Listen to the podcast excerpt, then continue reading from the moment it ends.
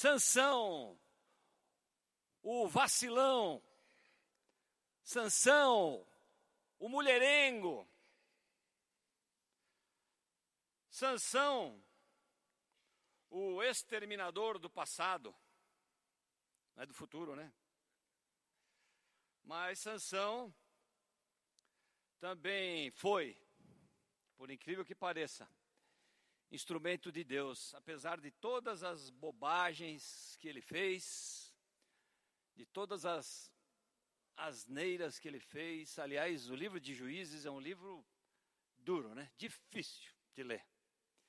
Eu, em especial, não consigo ler aquele capítulo 19 que estamos por estudar aí nas próximas semanas. Tem mais dois estudos de, de juízes, certo?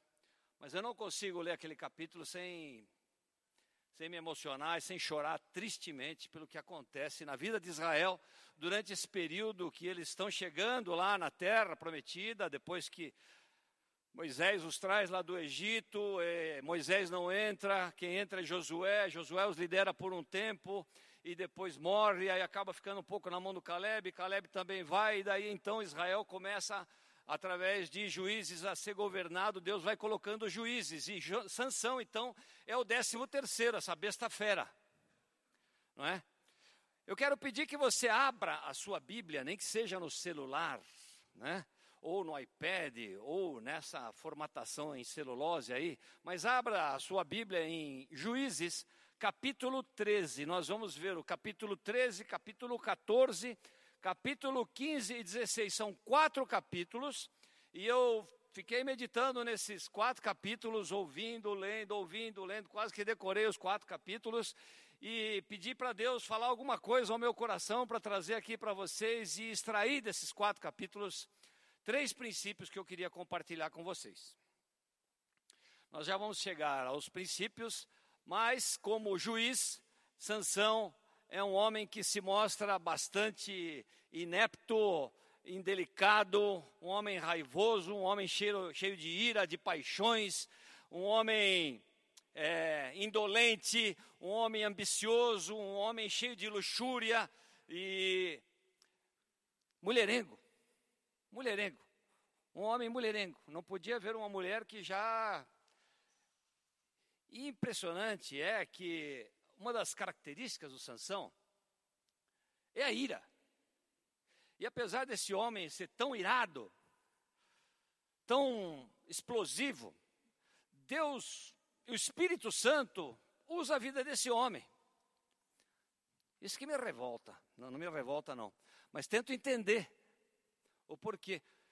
Porque o meu maior pecado, eu diria, ou a minha maior dificuldade de controlar impulsivamente o meu comportamento na minha vida, é justamente a ira. Eu, quando estou irado e eu acho que eu estou com a razão por causa de determinado fato que aconteceu ou eu fiz, eu fico descontrolado. Eu quase que faço uma besteira, eu preciso pedir que Deus me acalme, porque na ira a gente faz bobagem. E a gente tem que tomar muito cuidado com ira. Porque ira é um sentimento que, que vem. Essa semana, por exemplo, nós tivemos um, uma situação política aqui na nossa cidade e muita gente ficou irado. Não é? Pela mudança das regras aí, dos acontecimentos, de libertar várias pessoas que estavam, não é? Muita gente ficou irada, muita gente ficou desesperada. E agora? O que, que vai ser? Né? Cadê o, aquele o Moro que estava aí, o juiz, né? Sumiu. Nós precisamos de um juiz, afinal, nós precisamos de justiça. Cadê a justiça? Não é? Não tem mais justiça nesse país, mudou a regra. Já que a gente não consegue provar inocência, então vamos mudar a regra, é isso? E a ira vem. A ira toma conta, às vezes, do nosso coração e faz com que a gente tenha atitudes incorretas. E nós ficamos procurando a justiça, ficamos procurando um juiz, um juiz perfeito. Né? Todo mundo quer um juiz perfeito. Né? Veja o caso do futebol. Né?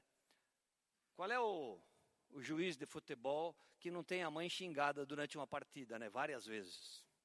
Porque a gente nunca acha que ele fez certo, nunca acha que ele apitou direitinho. Ele sempre deu uma chance para alguém ali, puxou a sardinha para o outro. A gente acha que o juiz não foi imparcial. Nós estamos procurando o juiz perfeito, assim como Israel procurava o seu juiz perfeito, passou por 12, está no 13 terceiro, não é? procurando um juiz perfeito, e encontra esse homem que Deus manda através de um casal que a mãe, a mulher era estéril, capítulo 13, vocês vão ver aí, não é? E os nossos amigos israelitas, no capítulo 13, eles novamente começam a se afastar e a fazer aquilo que era mal aos olhos do Senhor. Veja aí no versículo 1 na sua Bíblia: os israelitas voltaram a fazer o que o Senhor reprova. E por isso o Senhor os entregou nas mãos dos filisteus durante 40 anos. Os israelitas estavam já debaixo do jugo dos filisteus durante 40 anos. Era um instrumento que Deus estava usando porque os israelitas não estavam obedecendo a Deus, não estavam fazendo as coisas que agradavam a Deus, mas fazendo aquilo que agradava aos seus próprios olhos. Então Deus deixa que eles fiquem debaixo da autoridade dos filisteus, os maiores inimigos dos judeus, dos israelitas. Aliás, conforme o nosso professor Luiz Saião, né, quando nós estivemos lá em Creta, ele falou: olha, possivelmente baseado em Amós, os filisteus saíram aqui de Creta. Eles são conhecidos como o, o povo do mar. Eles saíram de Creta e foram em direção ao Egito. Chegaram no Egito, lutaram lá contra o Ramsés III, se não me engano. Apanharam, pegaram as trouxas e foram lá para Israel. Migraram para Israel. Chegaram em Israel, aportaram ali e ficaram na costa. Não é? Os filisteus. Não é? Capital, Gaza.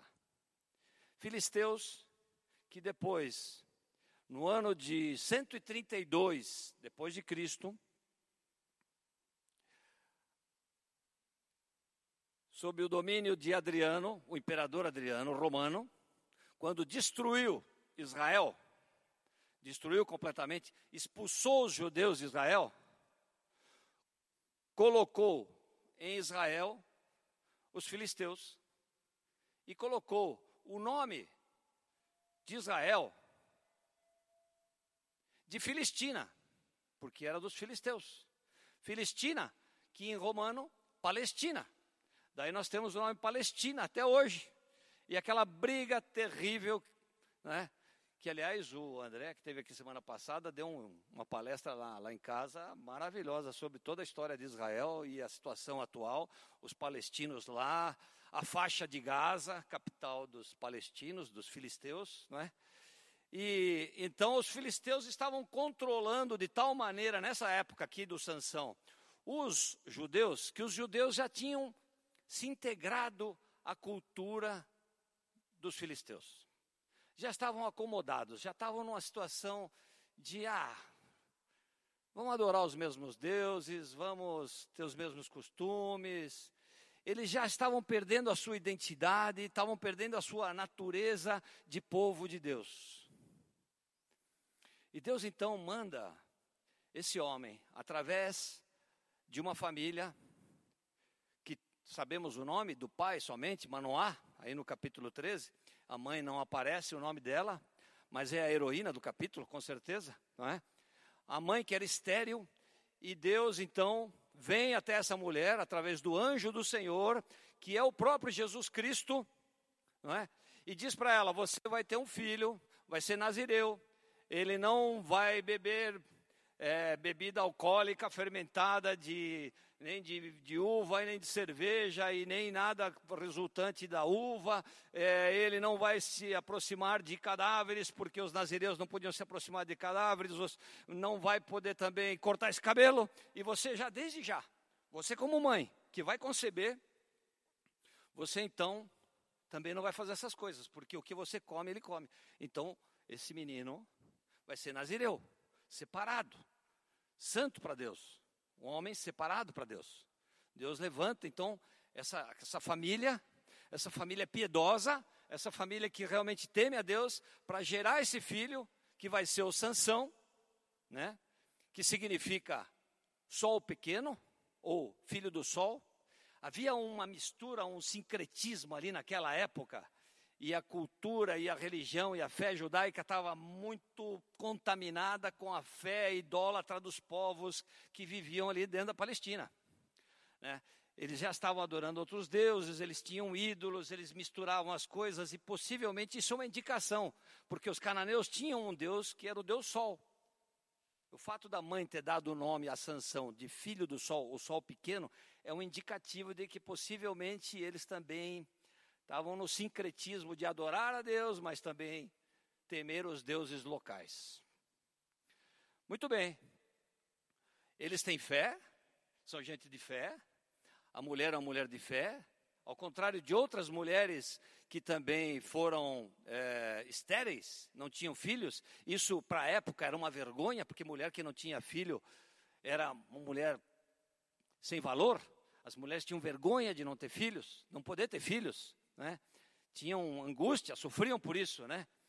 Mas essa mulher era uma mulher de fé, ao contrário de Sara, por exemplo, que riu quando os anjos visitaram lá o, o Abraão e disse que ia ter filho, ela riu por causa da idade que ela tinha, ela não teve fé.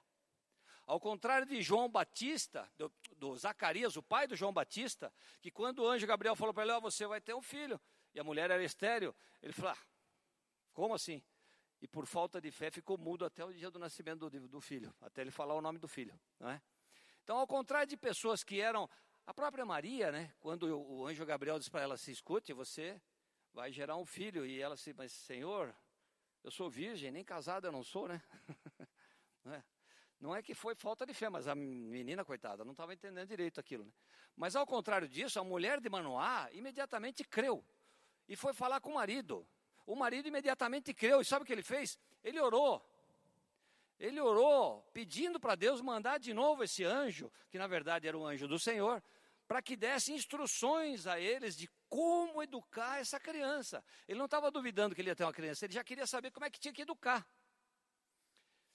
E às vezes Deus manda esses elementos como sanção para dar uma chacoalhada no nosso comodismo, sabe? A gente vai acabando entrando no jogo, entrando no sistema, absorvendo alguns valores do sistema esquecendo que o nosso Deus está acima de tudo.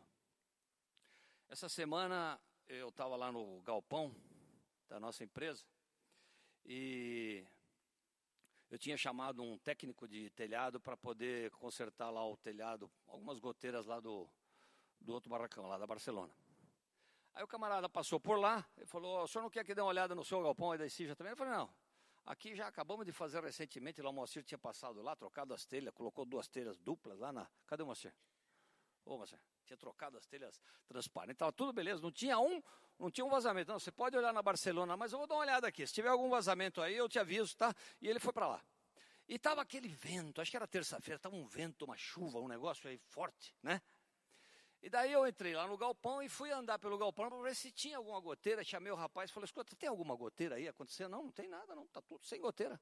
Falei, oh, que beleza, mas eu acho que eu senti ali naquele canto um borrifar de água. Será que não estamos com vazamento? Aí nós fomos até lá.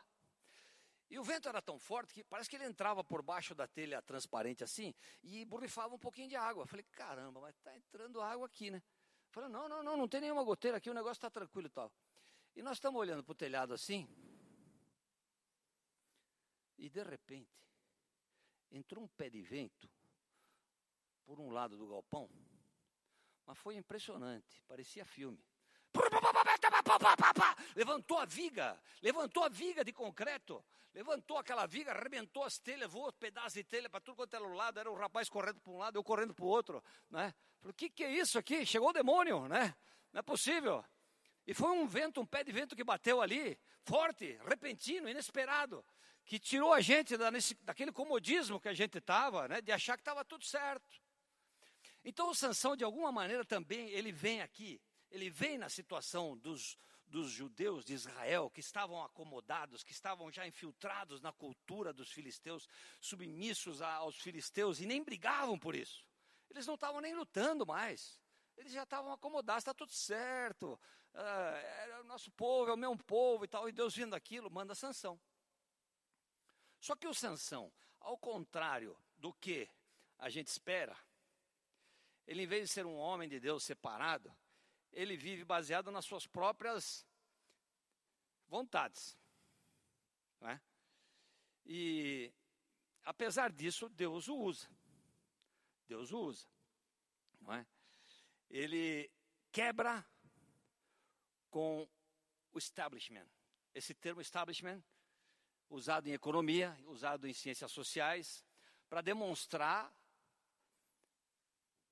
uma classe política, um, um poder estabelecido que domina a situação e que está, ainda que meio invisível, como no nosso país, controlando as grandes decisões.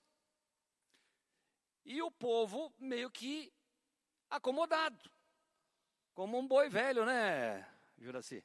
Meio acomodado, meio ali, tudo bem, né? O Sansão vem para quebrar isso. Deus o usa para quebrar isso. Para quebrar esse establishment. Estabelecimento em, em português, né? Mas que é um termo usado para definir as classes sociais que dominam o, o grupo, o país, a região. Ele vem para quebrar. E ele é usado por Deus, apesar de todas as falhas dele. O primeiro princípio que eu queria tirar aqui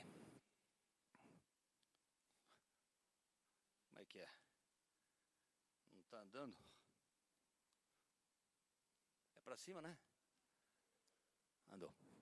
O primeiro princípio que eu queria tirar aqui é a fé dos pais de Sansão. Se você ler ali no versículo 8, quando Manoá ficou sabendo que a esposa estéreo ia ter filho, o Manoá então ele ora ao Senhor e diz assim: Senhor, eu te imploro, que o homem de Deus que enviaste volte para nos instruir sobre o que fazer com o menino que vai nascer. Deus ouve a oração de Manoá, manda de novo o anjo de Deus, e o anjo de Deus volta. Aí o, o Manoá conversa com o homem, né?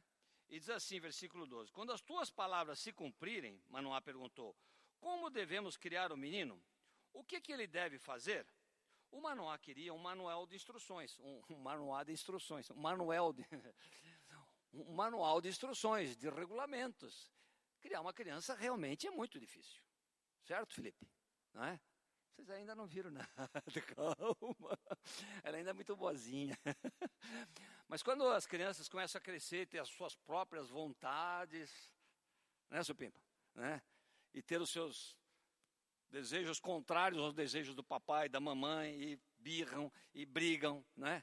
E querem fazer coisas que não devem fazer, e os pais têm que ter a sabedoria, o tato, o amor, o carinho, aquela humildade de Deus para poder instruir dentro dos caminhos do Senhor. Não é fácil, a gente gostaria de ter um manual assim que a gente abrisse e fala, bom, é, problema número 33, solução assim, assim, assim, assim, assim, você aplica a receita, pronto, consertou, não é isso?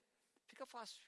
É como se fosse um problema no carro. O carro começou a dar um barulhinho lá no escapamento tal, você olha lá, problema número 47. Aí você vai lá e vê, bom, aperte o, o parafuso tal, né? Ajuste assim, tal, tal, pronto, consertou. A criança sai que é uma beleza, obediente, né, fazendo as coisas que você deseja. Então o manual queria um manual de instruções. E eu acho que a oração desses pais, né, na liderança do manual, é muito autêntica e muito correta. Nós realmente precisamos clamar a Deus que nós, pais de crianças novas, agora as crianças já formadas e adultas, não precisam de tanta instrução, né? Mas nós precisamos da sabedoria de Deus, da orientação de Deus, do conhecimento de Deus para instruir os nossos filhos no caminho. Esses, esses dois aqui pareciam ser duas pessoas realmente muito piedosas, porque eles creem de imediato, eles não têm dúvida que vai nascer um filho, e eles o que querem saber é que, o que, como eles devem criar essa criança. E o, o manual ora, Senhor, manda de novo esse teu anjo para ele nos ensinar como criar essa criança. Né? Eu estou me lembrando de um livro muito interessante, que aliás eu recomendo, do Josh McDowell. Josh McDowell, que escreveu mais que um carpinteiro, escreveu uma série de outros. Né? Ele escreveu um livro, há muitos anos atrás, eu li esse livro, achei muito interessante. Ele se chama Certo ou Errado. Certo ou Errado. E é um. Aí, ó, viu? Falando em criança, já ficou bravo aí. Esse livro ele é interessante porque ele analisa a teoria bíblica de como nós devemos educar as crianças e analisa o que, do ponto de vista da Bíblia, é certo e do que, do ponto de vista da Bíblia, da palavra de Deus, é errado. E ao, ao, ao mesmo tempo que ele vai analisando isso, ele cria um, uma ficção, uma novela de, uma, de umas famílias cristãs que enfrentam dificuldades, e ele então coloca essas dificuldades dessas famílias frente aos seus conflitos do que, que é certo e do que é errado. Para vocês terem uma ideia, por exemplo, o casal cristão muito bonitinho que vai na igreja todo domingo, direitinho e tal, etc. Ele volta um dia, voltam um dia para casa mais cedo do culto, certo? E encontram lá a sua filha ou seu filho dormindo no quarto juntos, tendo relações, né? E eles ficam, ué, que problema é esse? Esse livro, inclusive, tem uma pesquisa feita pelo, pelo Instituto Gallup de tudo que está acontecendo entre os cristãos norte-americanos, no meio cristão. Como que os cristãos estão vivendo, como as crianças estão vivendo, como os adolescentes estão vivendo, como os jovens estão vivendo, com que valores estão vivendo. E por quê? Recomendo esse livro. Acho que era mais ou menos isso que o Manoá e, o, e a sua esposa queriam um, alguma coisa que os orientasse. Óbvio que nós temos que fazer cursos para nos prepararmos para educar as crianças. Existem materiais muito bons. A gente estudou aqui na, na igreja, por exemplo, como educar a, a, a maneira de Deus, né? Educação, a maneira de Deus, uma coisa assim, é da Universidade da Família. Muito bom o material. Claro que a gente tem que aprender a lidar com isso. Mas aqui no caso do Manoá, se vocês olharem mais para frente, Deus responde a oração dele e manda o anjo do Senhor. Aí ele, ele pergunta, o Manoá pergunta para o anjo do Senhor, como devemos criar o menino? O que ele deverá fazer? E olha a resposta do anjo. Sua mulher terá que seguir tudo o que ordenei. Ela não poderá comer nenhum produto da videira, nem vinho ou bebida fermentada, nem comer nada impuro. Terá que obedecer a tudo que lhe ordenei. Ele já tinha falado isso para a mulher. Ele só repetiu. Daí o Manoá fica esperando. Hum, tá, bom, e daí, né? Aí ele fica meio sem graça, o Manoá diz assim ao anjo do Senhor: Gostaríamos que ficasse conosco, queremos oferecer-te um cabrito. Era hábito na época, oferecer comida para os visitantes. O anjo do Senhor respondeu: Se eu ficar, não comerei nada, mas se você preparar um holocausto, ofereça-o ao Senhor. Manoá não sabia que ele era o anjo do Senhor. O anjo do Senhor no Antigo Testamento é a pessoa do próprio Jesus Cristo. Era o próprio Jesus que estava ali, o próprio Deus. Então Manoá perguntou ao anjo do Senhor: Qual é o teu nome, para que te prestemos homenagem quando se cumprir a tua palavra? E ele respondeu: Por que pergunta o meu nome? Meu nome está além do entendimento. O anjo do Senhor responde. Então Manoá apanhou um cabrito e oferta de cereal e os ofereceu ao Senhor sobre uma rocha. E o Senhor fez algo estranho. Enquanto Manoá e a sua mulher observavam, quando a chama do altar subiu ao céu, o anjo do Senhor subiu na chama. Quando a chama subiu ao céu, o anjo do Senhor subiu na chama. Vendo isso, Manoá e sua mulher prostraram-se rosto em terra. Como o anjo do Senhor não voltou a manifestar-se a Manoá e a sua mulher, Manoá percebeu que era o anjo do Senhor e disse assim: Sem dúvida vamos morrer. Disse ele à sua mulher: Pois vimos a Deus. Mas a mulher respondeu: Se o Senhor tivesse intenção de nos matar, não teria aceitado o holocausto e oferta de cereais. A mulher era uma mulher de fé. E depois nasce o menino que dá o nome de Sansão. Veja. Aqui quando Manoá pede instruções para Deus de como educar essa criança, o anjo volta e repete exatamente a mesma coisa que falou para a mulher.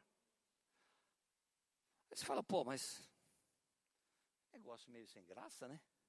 Não explicou nada, não falou, olha, quando for indisciplinado, bate no bumbum, coisa parecida, né? E eu não sei se por isso o Sansão saiu meio meio torto, né? Mas um princípio que a gente pode pegar aqui, uma lição que a gente pode pegar de, dessa situação, é o fato de eles terem presenciado o próprio Deus. Eles terem tido um contato muito próximo com o próprio Deus, o anjo do Senhor, Cristo. Deus ali encarnado, a pessoa dele. na frente deles. Entrou na chama de fogo, subiu. E aí eles viram que algo extraordinário, que não era uma pessoa qualquer, que não era simplesmente um anjo, que era algo extraordinário, estava ali na presença deles. Eles se prostraram em, com o rosto em terra e adoraram. Eles tiveram um contato muito íntimo com Deus, muito próximo a Deus. Eu acho que a lição que Deus queria deixar para eles é a seguinte: veja, o que você precisa, Manoá e esposa de Manoá, não é um livro de instruções, regulamentos, de faça isso, faça aquilo, conserte o parafuso número 33, aperte a porca número 44. Não é assim. Sabe o que você precisa? Você precisa ter contato comigo, intimidade comigo, conhecimento comigo, oração.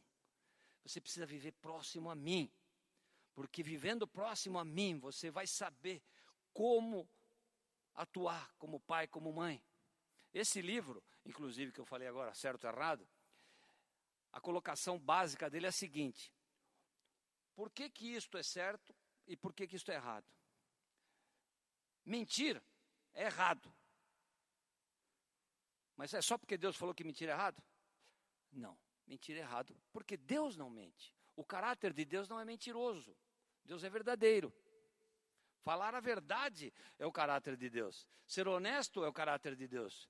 Então, o que reflete o caráter de Deus, a pessoa de Deus, é o que é correto. O que não reflete o caráter de Deus, não é agradável aos olhos de Deus, do ponto de vista de Deus, é errado.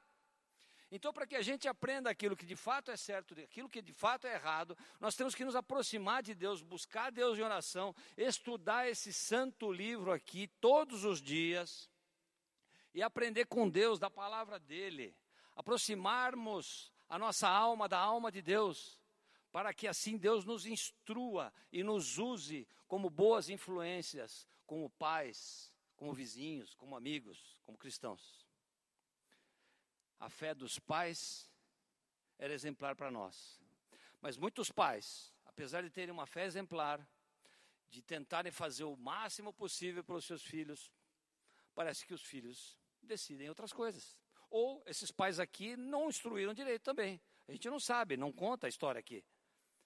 O fato é que o tal do Sansão aí foi uma tralha, não é?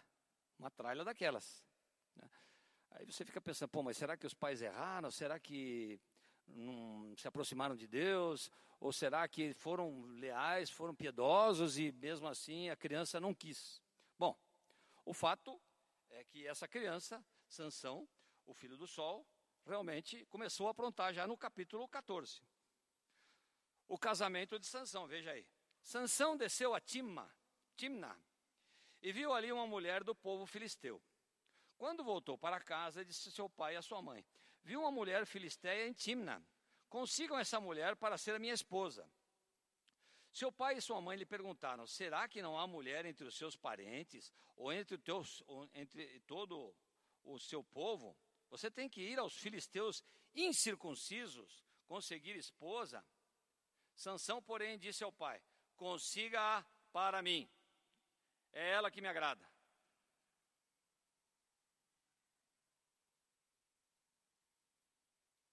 Seus pais não sabiam que isso vinha do Senhor, que buscava ocasião contra os filisteus, pois naquela época eles dominavam Israel. Sansão foi para Timna com seu pai e sua mãe, quando se aproximavam das vinhas de Timna, de repente, um leão, rugindo, atacou o Sansão. Bom, vamos lá.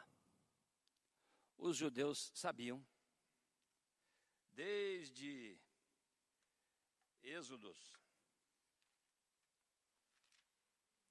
34, 15 e 16, que os israelitas não deveriam casar com mulheres de outra crença. Não estamos falando aqui de racismo e nem de cultura diferente.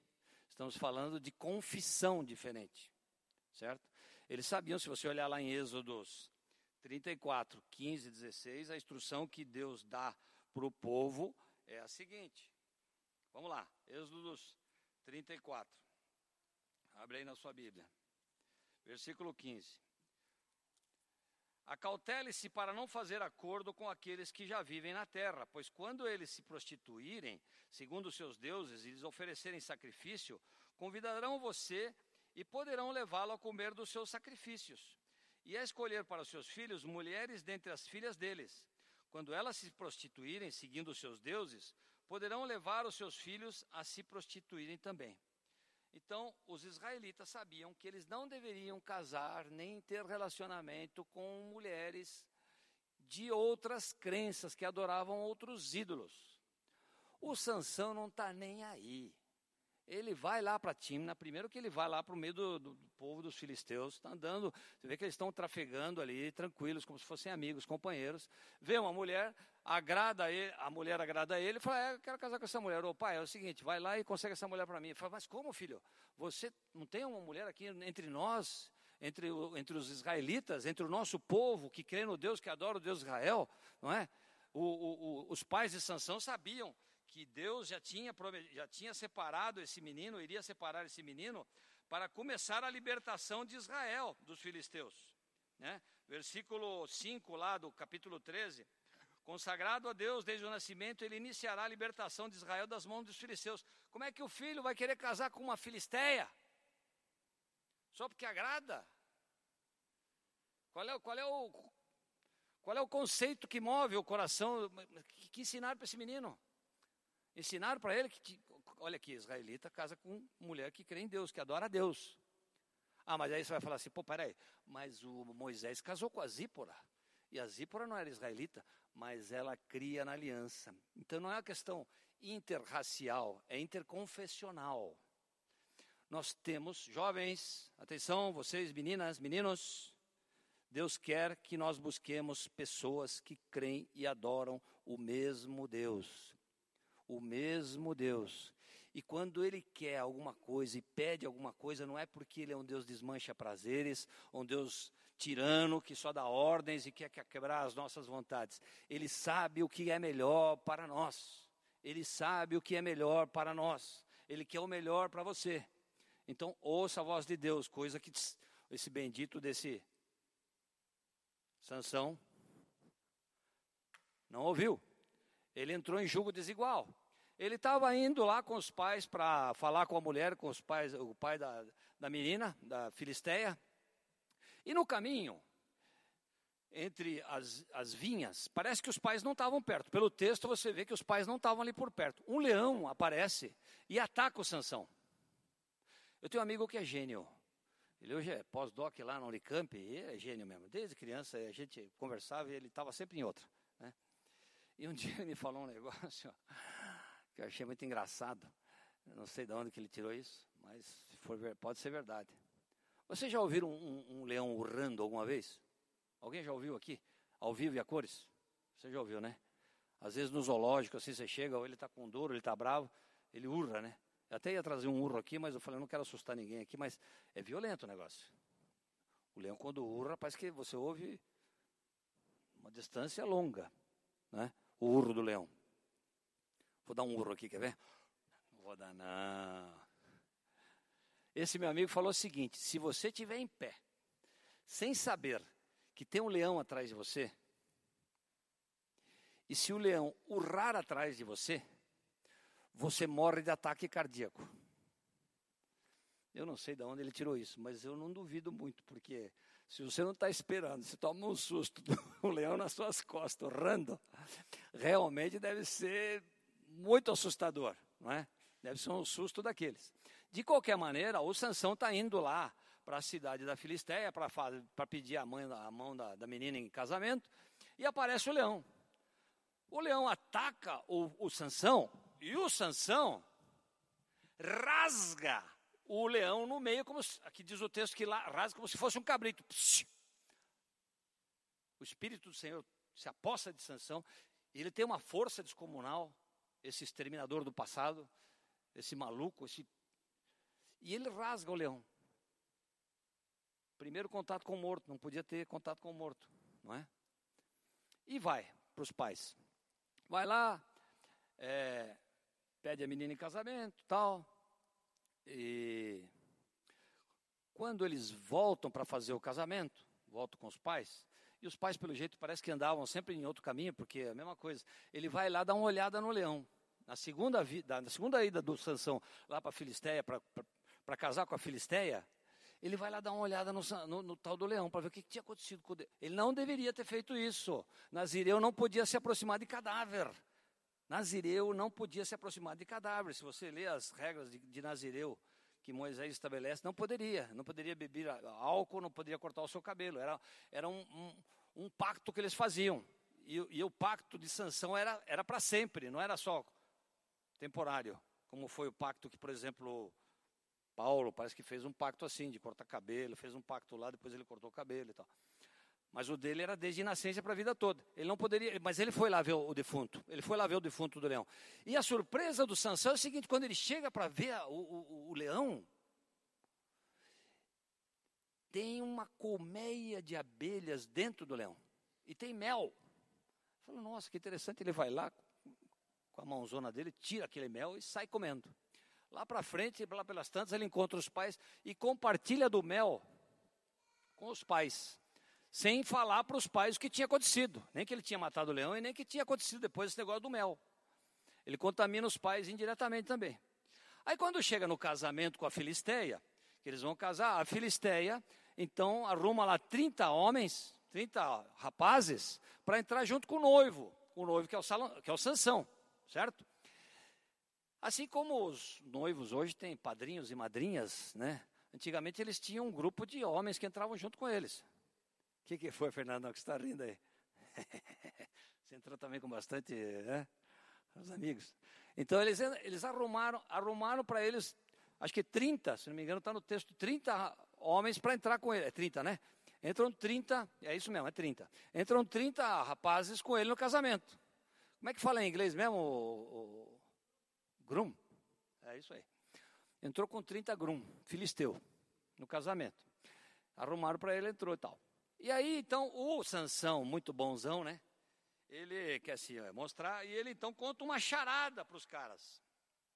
Ele disse assim: Eu vou propor um enigma para vocês, uma charada. Se vocês adivinharem o significado, eu vou dar para vocês 30 peças de roupa e 30 é, roupas de linho puro né, vestes de linho e 30 mudas de roupa, que era roupa de casamento, roupa fina, roupa cara, roupa de marca, né? E ele propõe assim: eu vou fazer um enigma para vocês. Se vocês adivinharem, eu dou as 30 peças de roupa para vocês. Se vocês não adivinharem, vocês dão para mim as peças de roupa, certo? Vocês topam? Eles toparam. Aí ele diz assim, versículo 14: Do que come saiu comida, do que é forte saiu doçura. E os caras, pô, e agora? que, que raio de, de, de, de, enigma que esse, né? Ele estava falando do leão, lógico, né? E eles não conseguem adivinhar. E passa um dia, passa dois dias, o casamento durava sete dias, e aquilo vai passando, e os caras, putz, mas nós vamos perder esse negócio aí, a grana, nós vamos tomar prejuízo. Aí, como eles são pessoas assim de um bom caráter, de boa índole, eles chegam e vão conversar com a noiva. Falou, o negócio é o seguinte, o, o seu marido aí, o seu. Ele fez um enigma para nós e nós não estamos conseguindo adivinhar. Então você vai lá e descobre qual que é o significado do enigma. Porque se você não, não, não contar para nós, não descobrir, não contar, nós vamos queimar você e teu pai. Esse cara é gente boa pra caramba, né? A mulher fica desesperada. O que, que ela devia ter feito? Não devia ter ido. Ô, Sansão, o negócio é o seguinte, os caras estão me ameaçando. Pra, pra, pra, que história que é essa? Não. Ela vai lá, Sansão, você contou enigma para meus parentes e tal, e aí você não me conta, me conta qual é o significado e tal. Eu falei, não, não contei nem para os meus pais, como é que eu vou contar para você? Não, mas me conta, e a mulher ficou enchendo, enchendo, enchendo, e me conta, e me conta, e me conta, até que o tonto do Sansão, né, o vacilão do Sansão, eu acho que esse cara era um vacilão mesmo, não é possível. Né, vai lá e conta. A mulher corre e vai contar para os caras. E os caras, opa, beleza, né? Descobrimos o significado. Olha aí, chegam para ele e falam assim, versículo 18: O que é mais doce do que o mel? O que é mais forte que o leão? Sansão falou: Puca, as caras adivinharam. Aí ele diz assim: Se vocês não tivessem arado com a minha novilha, não teriam solucionado o meu enigma. Então o Espírito do Senhor apossou-se de Sansão, ele desceu a Ascalon, que era outra cidade de, de, de filisteus, matou 30 homens, pegou as suas roupas e as deu aos que tinham explicado o enigma. Depois, enfurecido, foi para a casa do seu pai e a mulher de Sansão foi dada ao amigo que tinha sido acompanhante dele no casamento.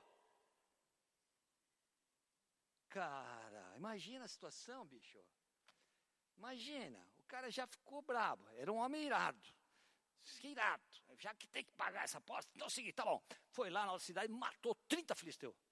A gente lê assim, é, é, parece que não tem sangue aqui, mas gente, você imagina você matar 30, matar um já é um negócio chocante. Né? Eu nunca matei ninguém aqui, eu já matei rato, esses bichinhos menores, mas, mas nunca matei filisteu. Deve sair sangue, deve ser um negócio muito cruel, deve ser horrível, não é? Ele vai lá e mata 30 filisteus assim como se ele tivesse, sei lá, matando 30 ratos. Pega a roupa dos caras, vai lá, paga a aposta e vai embora para casa, brabo. Aí o pai chega e dá a mulher, a filha, para um dos caras, um amigo, um grum desses aí. Ah, então fica com a mulher, já que o cara foi embora, né? Muito bem. Versículo, capítulo 15. Caramba, o tempo está correndo aí. Capítulo 15, chega a época da colheita. Né, o, o Sansão está lá na casa dos pais. Chegar para dar colheita, os campos estão cheios de cereais, aquele, aquele trigo bonito, né, cevada, né, oliveiras, né, videiras, uva, está aquela beleza, toda aquela plantação, os filisteus loucos para fazer a colheita, né. O Sansão fala, bom, vou lá ver minha mulher. Ele pega um cabrito e põe nas costas, puf, e vai lá para a cidade para encontrar a mulher. Ele chega lá, encontra o pai da, da menina, da Filisteia, é o seguinte, eu vou no quarto dela. Bom, você imagina que um marido quer ir no quarto da sua esposa para, certo? Entregar um cabrito, não é isso? Né? Na, verdade, ele queria outras coisas, né? Ele queria ter um. Hum. E o pai não deixa. O pai disse: Não, eu achei que você odiava ela. E aí eu dei ela eu dei ela para o outro cara, o que entrou com você no casamento. Mas faz o seguinte, eu tenho outra filha mais nova, mas ela é mais bonita. Você não quer casar com ela? Olha, do jeito que o Sansão era, tontão, talvez eu até achei que ele ia falar, não, tá bom, vai, vai com essa mesmo. Mas não, o cara ficou bravo, bicho. Ficou muito bravo o Sansão. Sabe o que ele fez? A Bíblia tem uns negócios assim que realmente são meio inexplicáveis, né? Mas esse cara aqui, ele tinha uma força e um poder descomunal que vinha do Espírito Santo. Esse camarada aqui vai lá na floresta, não sei aonde, e ele caça, pega, prende 300 raposas. Já pensou? Cara, eu fiquei imaginando, eu pego uma raposa assim, ela já tchau, me morde aqui no braço, né? Eu sei lá, o cara devia ser tão forte que se ela vê, pá, já dava um, uma bolacha na raposa, ela já desmaiava. Ele pegou 300 raposas e amarrou de duas em duas. Eu imagino aquelas raposas que a gente via em filme, desenho animado americano, naquele rabão comprido, não sei se era desse tipo de raposa, mas eu fico imaginando aquele, aquela raposa com aquele rabão grosso. Né? Ele pega as 300 raposas, amarra de duas em duas, 150 duplas de raposas, daí no rabo das raposas ele amarra uma tocha. Às vezes a gente tem a impressão de que ele meteu fogo no rabo da raposa, não é? Se você ler o texto, você ver que ele amarra uma tocha, põe fogo nas tochas, nas 150 duplas de raposas e solta na plantação dos, dos filisteus. Aquilo só imagina, raposa correndo com fogo no rabo. Pelo amor de Deus. É, raposa correndo para todo lado e aquele fogo foi espalhando. Foi espalhando na plantação de trigo, foi espalhando na plantação de, de oliveira, foi espalhando na plantação de, de videira e foi pegando fogo e torrou tudo. Quando os filisteus viram aquilo, e era gente bonzinha, né? Era aquela gente bondosa que vocês já viram que era aquela conversada, aquela negociada tranquila com a mulher do cara tal. Se quem fez isso? Quem foi que fez isso? Está aí no texto. Quem foi que fez isso aqui? Os caras deviam estar muito, mas muito bravo. Imagine, acabou com a colheita dos caras. Quem fez isso? Aí alguém falou: olha, esse foi o Sansão. Mas por que, que ele fez isso? Bom, ele fez isso porque deram a mulher dele lá, a Filisteia, para um outro cara. E ele ficou bravo. Ah, é? Sabe o que os caras fizeram? Foram lá, puseram fogo na mulher e no pai da mulher. Tutti buona gente. Tutti ladri, mas tutti buona gente botaram fogo na mulher e botaram fogo no pai. Quando Sansão ficou sabendo disso, Mas ele foi lá e arrumou uma. Diz aí que ele fez um ataque violento. Ele foi lá, arrebentou. Ele deve ter matado os caras. Não diz aqui quantos matou, se matou, se não matou, mas ele disse que fez um ataque muito violento. Deixa eu ver aqui que o texto fala. Como é que ele fala o texto aqui? Capítulo 15 diz assim. É, já que fizeram isso, Sansão disse, não sossegarei enquanto não me vingar. Ah, é oito, né? Ele os atacou sem dó nem piedade e fez terrível matança. Versículo 8 do capítulo 15. Depois desceu e ficou numa caverna da rocha de Etã. Então ele foi lá, atacou os caras, matou, arrebentou e tal, e foi lá e se escondeu numa caverna. Os filisteus falaram, agora nós vamos nos vingar desses caras. Isso parece novela, né? Um faz a besteira, o outro vai lá e se vinga, o outro arrebenta. E Deus por trás de tudo isso, acredita? Deus usando essa situação, né? Deus usando a situação anômala, uma, uma situação surreal, né? Os caras, não, nós vamos pegar esse cara. E o que, que eles fazem? Eles vão até Judá, cercam Judá e ficam esperando um, um momento para atacar ali, para pegar o... Quando o povo de Judá vê os filisteus, fala, opa, o que, que vocês estão fazendo? Não é? Por que, que vocês estão querendo nos atacar? Não é? E ele fala assim, não, não, não, nós só queremos sanção. Só queremos que vocês nos entreguem o sanção, porque é com ele o nosso assunto. Porque vocês, filisteus, vocês são todos bobos. Vocês já estão debaixo do nosso comando aqui, nós não precisamos brigar com vocês. Se a gente assoprar em vocês, vocês caem. Mas essa sanção aí, nós precisamos dar um jeito, queremos ele amarrado. Devolvo. O que, que o povo de Judá faz? Vai até a caverna de Etã, eles vão em 3 mil homens, em 3 mil homens, para conversar com Sansão. Falou, Sansão, o negócio é o seguinte, bicho. O que, que você aprontou com os caras, bicho? A coisa estava toda. Nós queremos paz com os, com os filisteus, bicho. Não arruma briga. Pelo amor de Deus, não é? Você arrumou encrenca e os caras querem atacar a gente. Nós precisamos entregar você. Aí o Sansão diz assim: Mas vocês juram que não vão vocês me matar? Porque era o povo dele. O povo de Judá era o povo dele, era o, ele era juiz do povo de Judá. Os caras queriam prendê-lo para entregar para os filisteus para ter paz. O que, que o povo queria? O povo queria paz, não queria encrenca, não queria confronto. Sabe, para que esse desconforto? Sabe, é, é, o povo de Israel é um povo de paz, a igreja é um povo de paz, a gente não tem confronto, a gente não tem diferença com a sociedade, os nossos valores são os mesmos, sabe? Importante é encher essa igreja aqui, então o que, que nós precisamos fazer? Ah, o povo gosta disso, vamos fazer isso. Nós queremos paz. Sansão. Precisamos entregar você, bicho. Vocês não vão me matar, não. Então tá bom, podem me amarrar. Aí amarram ele lá com corda. Devem ter amarrado um monte de corda, porque o bicho era forte, né? Amarram com corda e vão levar para os filisteus. Quando eles estão chegando para entregar o Sansão para os filisteus, os caras, os filisteus, falam: opa! finalmente, chegou a hora, vamos matar o cara. E correm que nem uns loucos para cima do Sansão para arrebentar o Sansão.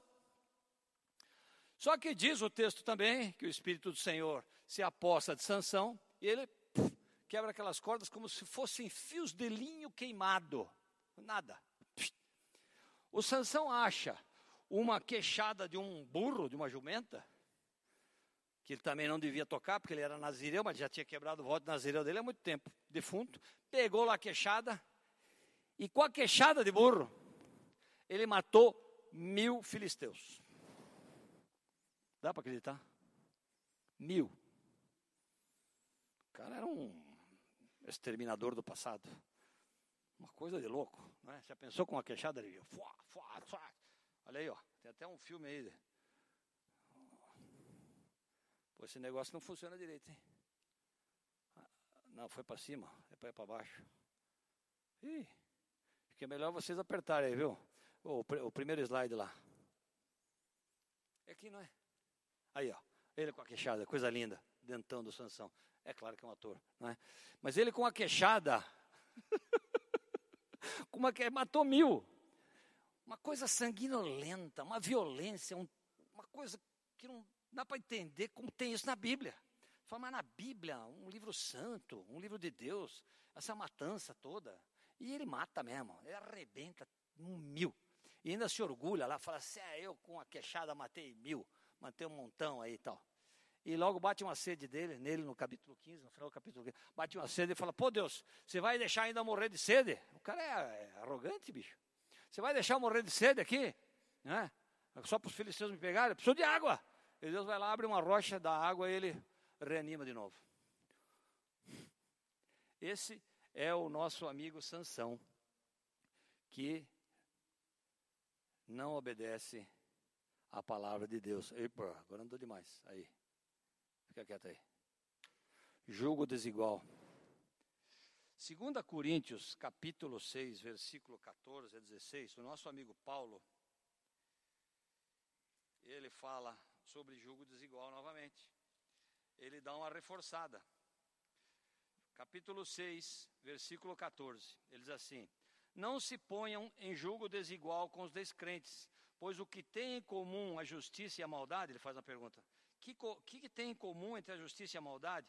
Ou que comunhão pode ter a luz com as trevas? Que harmonia entre Cristo e Belial? Que há de comum entre o crente e o descrente? Que acordo há entre o templo de Deus e os ídolos?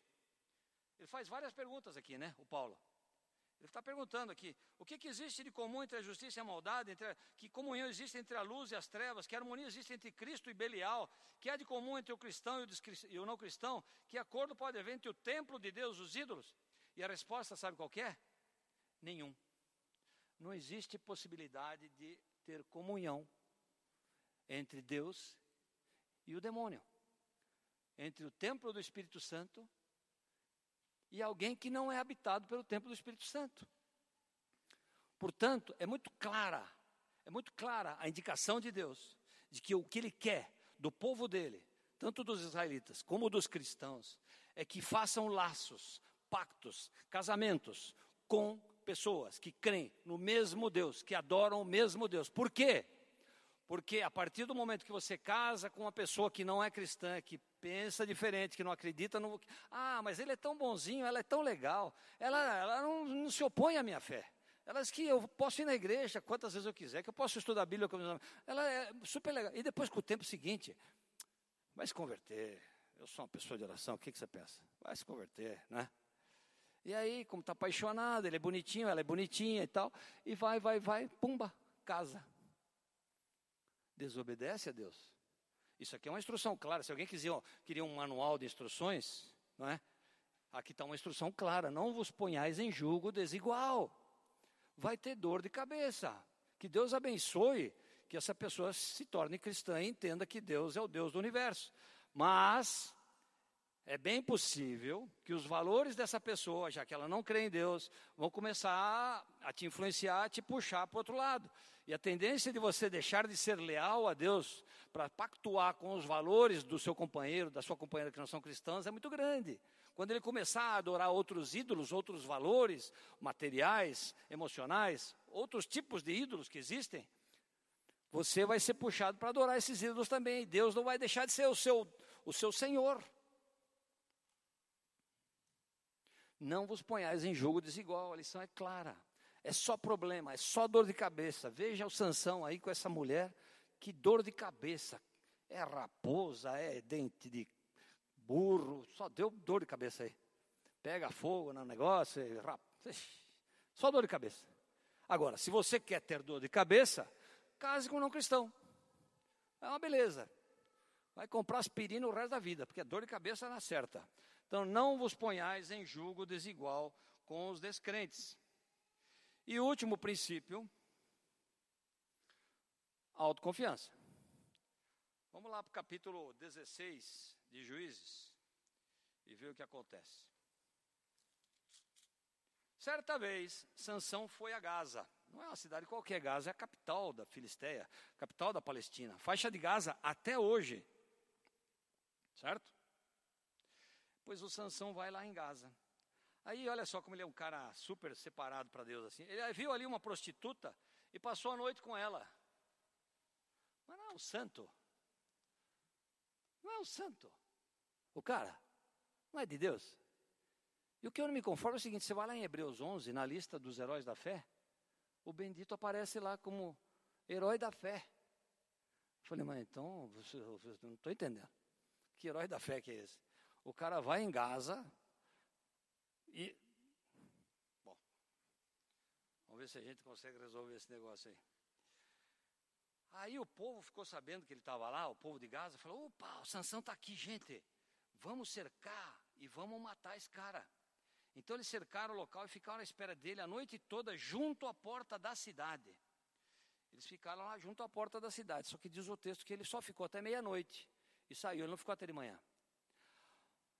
Eu não sei, para quem já visitou castelos na Europa, ou já viu fotos e já teve em ruínas de, de fortalezas, você já deve ter reparado que as portas das fortalezas, dos castelos antigos, né, não eram portas do tipo essas que a gente compra em material de linhas, que se você der um chute, ela arrebenta. São portas de madeira maciça, grossas, muito, fortale muito fortalecidas, porque elas são para evitar a entrada do inimigo, não é? Então os caras estavam do lado de fora da porta, esperando o Sansão sair, que eles queriam pegar o Sansão para ver se matava o Sansão. Sabe o que o Sansão faz? Ele pega, arranca, arranca as portas, ele arranca as portas, que não deviam ser portas leves, nem fáceis de carregar. Ele arranca com, com é, como é que diz o texto aí? Hã? Com as batentes e tudo, com os ferrolhos, com as travas, ele arranca aquilo. O cara é um é uma besta, né? Ele arranca e ele leva para uma cidade que diz aqui, acho que é Hebron, se não me engano. Não é isso? Hebron, né? Hebron. Essa cidade ficava a 60 quilômetros de Gaza. Ele vai num monte que fica a 60 quilômetros de Gaza, carregando uma porta você acha que algum daqueles filisteus teve coragem de peitar o Sansão? Mas nem a pau, nem os caras da MMA não iam encarar, né? Já tinha matado mil com uma queixada. Falei, não, peraí, esse cara não dá, não dá, é, não dá. Carregar essa porta aí é muito demais, né? Andou 60 quilômetros, subiu lá e jogou a porta. O cara jogou a porta lá. Pelo amor de Deus, é muito forte. Os filisteus estavam apavorados. E o que, que nós vamos fazer com esse homem, esse judeu miserável que foi aparecer aqui, né? Nós precisamos dar um jeito de, de, de, de matar esse cara, que não tem jeito. E eles devem estar, tá deviam estar tá clamando para o Deus Dagon deles lá, porque Deus, ajuda aí, o Deus, o Deus deles é o Deus Dagon, né? Aí o tonto do Sansão, desculpa, ô Sansão, um dia se a gente se encontrar aí, você talvez me dá uma mão de palma, não tem problema. Você era um tonto mesmo, bicho, pelo amor de Deus, né? O tonto do Sansão, o vacilão do Sansão, o mulherengo do Sansão, se apaixona por uma mulher filisteia de novo. Mas será que não tinha uma judia bonita lá? O miserável vai se apaixonar por Ju, por filisteia de novo. A tal de Dalila. Devia ser muito bonita, né? Porque o cara se apaixonou por ela, né? Capítulo 16, ele se apaixona pela Dalila. Os filisteus, a autoridade filisteia, as autoridades filisteias, os governadores filisteus, vão lá e falam com a Dalila. Falam, oh, Dalila, o negócio é o seguinte. Você descubra, tenta descobrir aonde que está a força desse homem, para a gente poder sub, sub, submetê-lo para a gente poder dominá-lo. Vê se você descobre. Nós vamos te dar, ó, se você, se você descobrir, nós vamos te dar cada um de nós, não sei quantos caras eram, não falo aqui, mas era uma liderança, eram os governadores, eram os caras que mandavam. Cada um de nós vai te dar 13 quilos de é prata, né? Que está escrito aí? Prata. Cada um de nós vai te dar 13 quilos de prata. A mulher falou: opa! 13 quilos de prata. E ela não estava preocupada só com a prata. Porque quem estava falando com ela não eram os Zé Mané lá eram os governadores. Falou, pô, 13 quilos de prata, se eu conseguir descobrir isso aqui, eu vou sair como a heroína dos filisteus. Eu vou ser colocada depois num lugar de honra. Eu vou ter aposentadoria integral para o resto da minha vida. Eu estou feita. E aí, então, ela começa a encher as paciências do vacilão do nosso amigo Sansão. Sansão, me diga uma coisa. Como é que a gente faz Vamos ver como está tá escrevendo o texto aqui. Né? Disse Dalila Sansão. Conte-me, por favor, versículo 6, de onde vem a sua força e como você pode ser amarrado e subjugado. Você acha que isso é pergunta que você faz para o marido? a mulher perguntando isso, bicho. Né? Como é que nós podemos fazer para você ser subjugado? O que nós temos que fazer? O Sansão, eu sei que ele é um tonto, um vacilão, mas também não devia ser tão tonto, né? Falar, os filisteus estão querendo me pegar, né? Já devem ter feito a cabeça da minha mulher, uma mulher que me ama pra caramba, né? Quase que não é interesseira a mulher, né? Ele também, o amor dele era interesseiro, porque ele queria, só gostou da mulher. Ele começa a brincar, ele começa a brincar com Deus, ele começa a brincar com os filisteus, ele começa a brincar com a, com a, com a Dalila. Por quê? Excesso de autoconfiança. Ah, eu tenho a força, eu sou o Shazam, não é? Eu sou o cara. Ele achava que ele era o cara. Ele já tinha esquecido que ele era nazireu, que ele tinha feito um voto, que a mãe dele tinha feito um voto, que quem estava por trás da história, quem estava por trás da força dele era o Espírito Santo. Aí ele começa a brincar. Parece que o cara que é tão forte assim, ele gosta de aventura, gosta de adrenalina, né? Pular de paraquedas, voar lá pelo perto das montanhas. Cara que gosta de adrenalina, né? Escalar lugar perigoso, arriscar a vida, tal. Ele começa a arriscar a vida. Fala, não, Aí ele conta a historinha para ela, né? Fala, não, se vocês, se você conseguir me amarrar com tiras de couro ainda frescas, eu vou ser fraco, eu não consigo, né? Daí ela fala com os filisteus, os filisteus arrumam lá as tiras de couro fresca ela amarra ele e tal, de algum jeito, não sei se ela estava dormindo. Eu acho o seguinte, o Sansão quebrou mais um voto em Nazireu. Porque se você olhar lá na festa de casamento, capítulo 15, diz que ele deu um banquete para os filisteus. E banquete você não faz com comida vegetariana, nem com alface e frutinhas. Banquete com filisteu, com esse tipo de povo aqui, devia rolar muita cachaça. Ou vinho, né, álcool. Já tinha tomado umas também, possivelmente. Devia estar. Tá. Eu acho que ele bebia. É, opinião minha. Eu acho que ele bebia. Porque volta e meia ele está dormindo no colo da Dalila, da Dalila aqui. Né? Ou ela dava alguma droga para ele dormir, não sei. Né? Mas ele volta e meia dormia. Aí amarro ele, ela esconde uns filisteus no quarto. Aí ela grita: Sansão, os filisteus estão te atacando. O Sansão levanta e fala assim: plaf, cadê? Aí, poxa, Sansão, você me enganou, você falou que, né, tal. Ele está brincando com ela. Aí ela faz ele dormir de novo no outro dia e tal. Falei, só Sansão, mas conta para mim, qual é o segredo da tua força? Onde está a sua força? Como que a gente faz para te subjugar? Mas não parece uma história de, de, de, de, Você fala, mas não é possível isso que está acontecendo aqui, não é? Não é possível que uma mulher está perguntando para o cara como que vai subjugar. O tonto sabe que é os filisteus que estão querendo pegar ele, com certeza. E ele fica brincando. Não, se me amarrarem aí com é, cordas novas, eu não vou conseguir, aí vão me subjugar mesmo. Daí ela dá um trato nele e tal, faz ele dormir, deve ter né, dado um monte de vinho para ele, sei lá, imagina. Ela está lá dormindo, ele vai lá, ela vai lá, amarra ele com as cordas novas.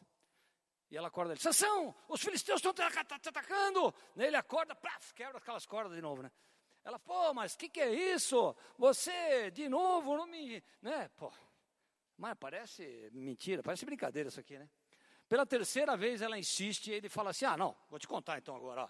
Se você trançar minhas sete tranças aqui com tecido e tal, e colocar no tear, e colocar aquela lançadeira do tear ali, prender, aí pronto, ninguém mais, eu não consigo nem me mexer. Fala, ah, tá bom. Faz ele dormir, tal, aquela coisa. Deve ter dado vinho de novo para ele, o tonto bebe, dorme, ela faz as tranças, aquele com tecido e tal, coloca na lançadeira. Sansão, os filisteus estão te atacando. Levanta, sai lançadeira, sai tudo, né? Aí a mulher fica desesperada. Ah, você não me ama. Se você me amasse, você falaria a verdade. E não sei o quê. Diz o texto que ela importunou tanto, cara. Importunou tanto, cara. Diz o texto que ele estava a ponto de morrer. Porque uma mulher, quando quer encher as paciências de um homem, ela sabe encher as paciências. E ela encheu, encheu, encheu, encheu, encheu, encheu, encheu. Aliás, mulheres, vocês não são assim, graças a Deus. Né? São mulheres de Deus, sábias. Mas essa aqui não era. Importunou tanto que o tonto do Sansão chegou e falou assim: Não, vou te contar. O negócio é o seguinte: eu sou nazireu, tenho voto nazireu, e minha força o cabelo e tal. E se cortarem meu cabelo, daí eu vou perder realmente a força. Eu até o, o Ion queria que eu viesse de peruca aqui, eu falei: Não, não, fazer mais ridículo não, né? Eu ia convidar, eu ia convidar o filho do, o filho de vocês que é cabeludo, né? Mas era cabeludo tal. O Sansão deita no colo da Dalila, dá um trato nele, aquela coisa toda, enche ele de vinho, ele dorme. A Dalila chama um filisteu, o filisteu vai lá e tic, tic, tic, corta todo o cabelo dele. Mesma história, quarta vez. Sansão, os filisteus estão te atacando. O Sansão acorda. E o que, que diz o texto? Olha aqui, ó, capítulo 16, versículo 20. Então ela chamou Sansão, os filisteus estão atacando. Ele acordou do sono e pensou: ah, sairei como antes e me livrarei. Olha aí a autoconfiança. Confiança nele. Ele achava que ele era o cara. Mas, esse versículo aqui para mim é o chave desses quatro capítulos.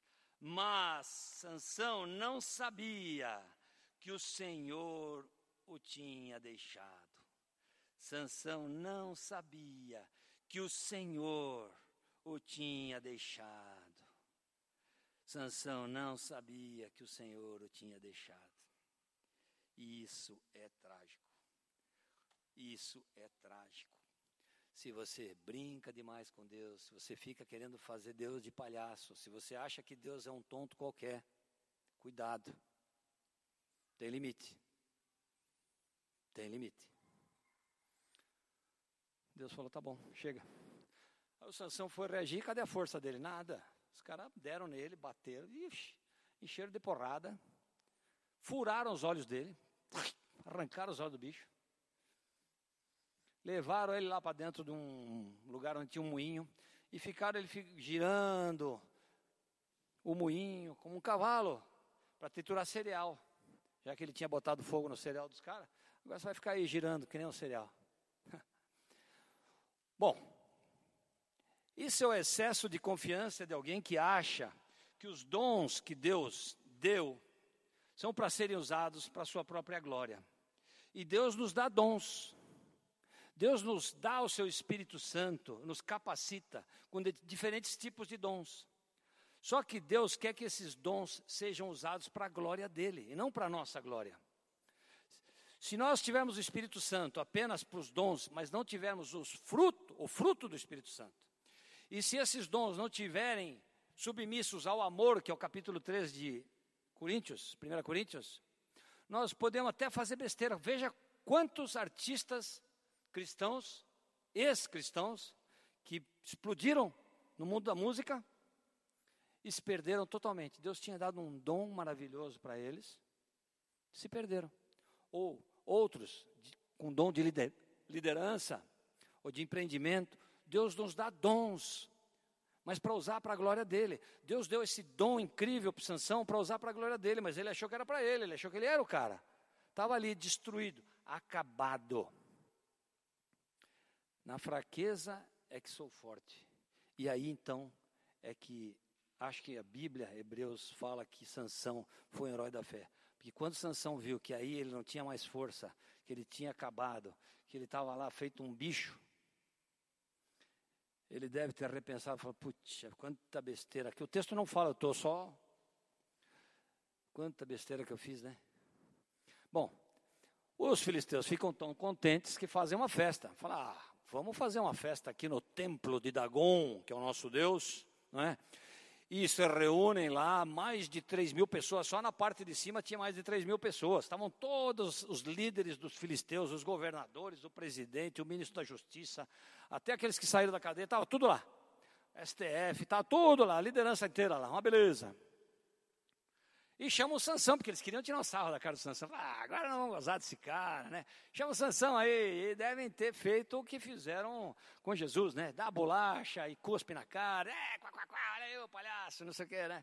E trazem o Sansão lá e tal, até que vocês conhecem a história, né? O Sansão pede para o menino colocar as mãos dele nas duas colunas que sustentavam o templo, e Sansão faz uma oração.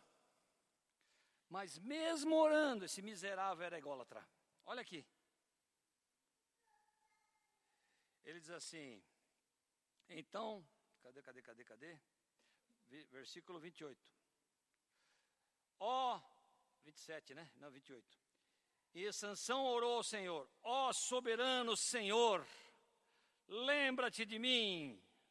Ó Deus, eu te suplico, dá-me forças mais uma vez e faça com que eu me vingue dos filisteus. Podia ter ficado aí a oração, né?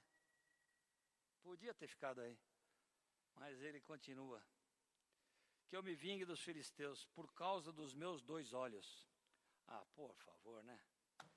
O cara quer se vingar por causa dos olhos dele. Ele, não, ele perdeu, a, ele perdeu a visão espiritual, perdeu a visão de Israel, perdeu a visão do que ele é juiz, ele perdeu a visão total. Mas ele queria se vingar dos filisteus por causa dos olhos. E, de, e não sei porquê, Deus decide dar força de novo para ele. Dá aquela força, ele se apoia naquelas colunas, ele deve ter percebido que ele está com a força que ele tinha novamente de matar leão, de destruir mil lá com a queixada de burro.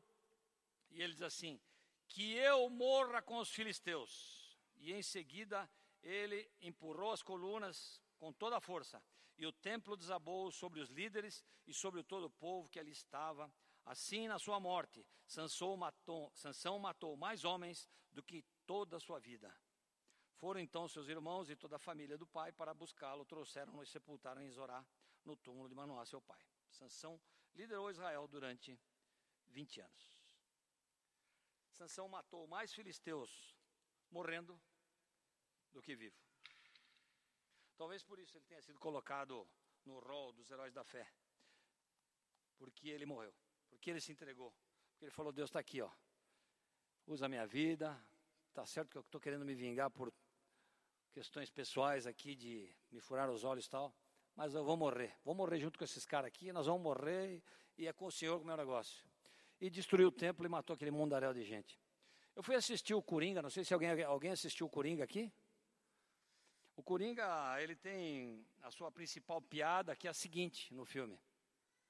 Ele diz assim: Eu espero que a minha morte faça mais sentido que a minha vida. Você acha isso engraçado? Não está rindo? Para o Coringa, essa era a piada mais agridoce da sua existência, mas também era teimosamente sua esperança. Esperança sem graça, mas ainda era sua esperança, ou melhor, sua expressão religiosa. Coringa, para quem assistiu o filme, né, é um mentecapto, né, um paranormal, aí, um cara louco, né, e que ele só encontra significado, ele acha que a piada mais engraçada da vida dele é a morte. E parece que isso casa aqui um pouco com o Sansão, porque a piada mais desgraçada, na verdade, é a morte do Sansão que ele consegue destruir a grande liderança dos filisteus. E de alguma maneira Deus usa isso para cortar esse vínculo, essa entranha que existia entre os israelitas e os filisteus, que estavam misturados de tal maneira que já não se identificava mais quem era o povo de Deus, quem que adorava a Deus de Israel e quem que adorava Dagon. Deus usa. Você fala, pô, mas Deus usa uma situação miserável dessa? Pensa um pouco em Jesus, o nosso juiz, o nosso reto juiz, o nosso juiz verdadeiro, não o juiz Sansão, o juiz santo. Deus usou a situação dos homens malvados para destruir Jesus, mas Jesus, Deus tinha um plano para isso. Deus tinha um plano. Deus permitiu que Jesus morresse na mão daqueles caras horríveis para poder não só salvar o povo de Israel, como Sansão queria libertar, Davi depois liberta finalmente os filisteus. Mas Davi aponta para Jesus porque Jesus liberta o homem do pecado, da morte e da condenação. Ele é o nosso reto juiz. É nele que nós temos que confiar. Não é no mundo, não são nos ídolos,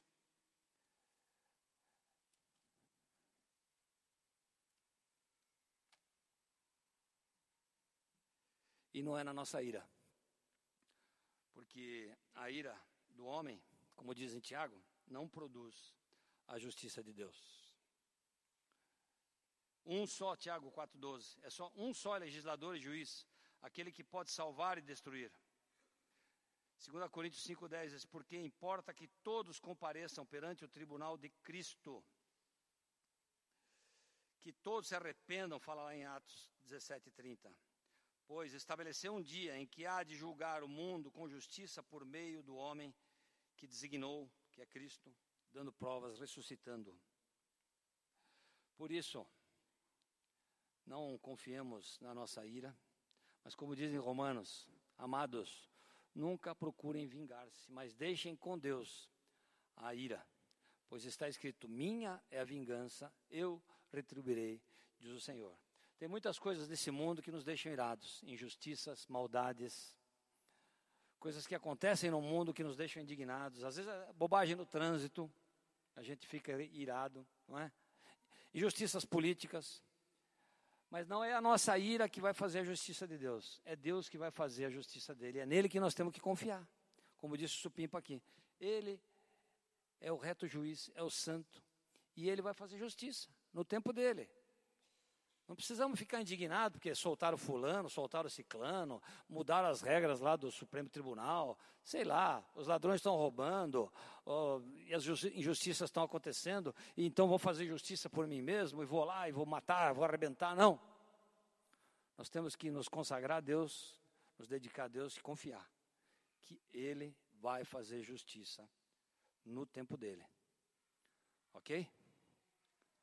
Mais ou menos era isso. Que Deus nos abençoe, fale no nosso coração e confiamos, confiamos na força dele, não na nossa. Amém?